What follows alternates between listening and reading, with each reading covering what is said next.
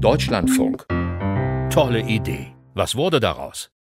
Die Brennnessel wird auch aufgrund ihrer Haptik selten geschätzt. Dabei ist sie eine gute Futterpflanze für Schmetterlinge. Ihre Blätter schmecken auch im Salat und sie kann für Textilien genutzt werden. Denn ihre Fasern sind atmungsaktiv, reißfest und besonders fein.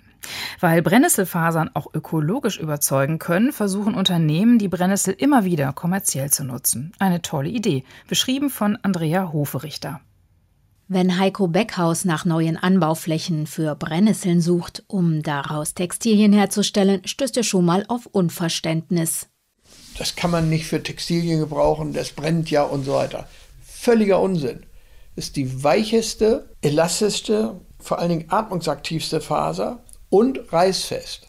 Die Idee, das Gartenunkraut als nachhaltigen Rohstoff für die Textilindustrie in Deutschland anzubauen und aufzubereiten, hatte der pensionierte Chemiker und Geschäftsführer der NFC Nettle Company im niedersächsischen Dahlenburg schon vor gut zehn Jahren.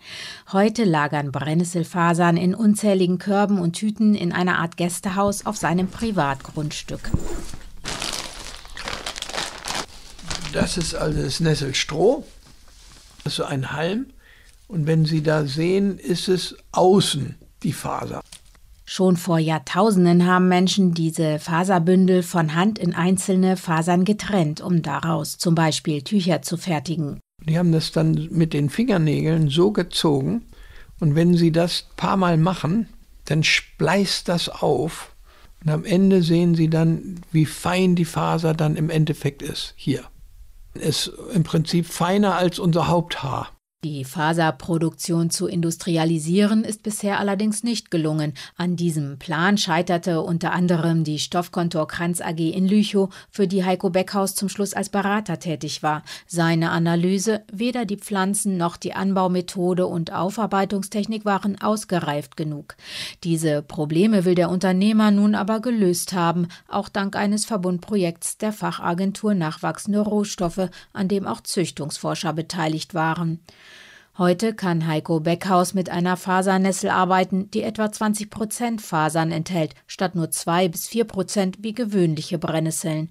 Gemeinsam mit einem Partnerunternehmen entwickelte er zudem eine Hammermühle mit dosierbarer Schlagkraft, um die Fasern möglichst schonend vom holzigen Rest zu trennen.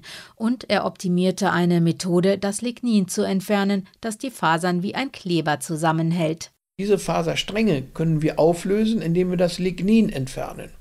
Und das machen wir in einem Verfahren, dass wir das Lignin auflösen, indem wir das unter Druck abkochen. Etwa zeitgleich mit Heiko Beckhaus startete auch der Textilhersteller Mattes und Ammann in Baden-Württemberg ein Brennnesselprojekt. 2015 verarbeitete das Unternehmen Fasern von einem 10 Hektar Testfeld in Ungarn.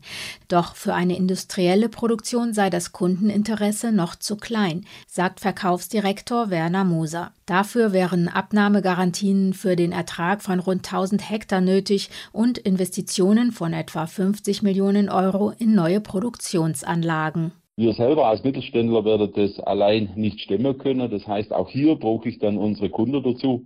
Aufgeben will Mattes und Ammann aber nicht. Am Deutschen Institut für Textil- und Faserforschung in Denkendorf wird gerade geprüft, ob sich die Brennnesselstängel möglichst umweltschonend in Zellulosefasern umwandeln lassen, ähnlich wie aus Holz Viskose gewonnen wird. Zu dieser Technologie gibt es bereits die Anlagen, die Verfahrenstechnik in Europa. Also das heißt, wir bräuchten hier in Anführungszeichen nur noch die Ackerfläche.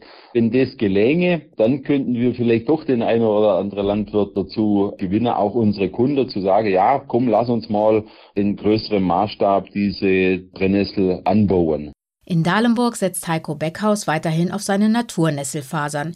Das Unternehmen verkauft die mit dem Textilbiosiegel GOTS zertifizierten Produkte zum Beispiel als Wärmeisolierung für Bettdecken oder Wetterjacken. Gekürzte Fasern werden zudem mit Baumwolle zu einem modetauglichen Mischgarn verarbeitet. Zwölf Hektar Fläche sind zurzeit für den Nesselanbau reserviert. Zwar sind die Nesselfasern teurer als solche aus Baumwolle oder Hanf, doch Heiko Beckhaus glaubt an den Erfolg, weil das Thema Nachhaltigkeit auch in der Textilindustrie an Bedeutung gewinnt. Das Kapital ist jetzt vorhanden, deswegen wollen wir in Deutschland wachsen. Wir wollen wirklich nicht nur die Renaissance einläuten, sondern machen. Die Standortsuche für neue Produktionsanlagen und Nesselfelder läuft bereits. Andrea Hofrichter wollte wissen, was aus der tollen Idee geworden ist, Brennnesseln zu T-Shirts zu verarbeiten.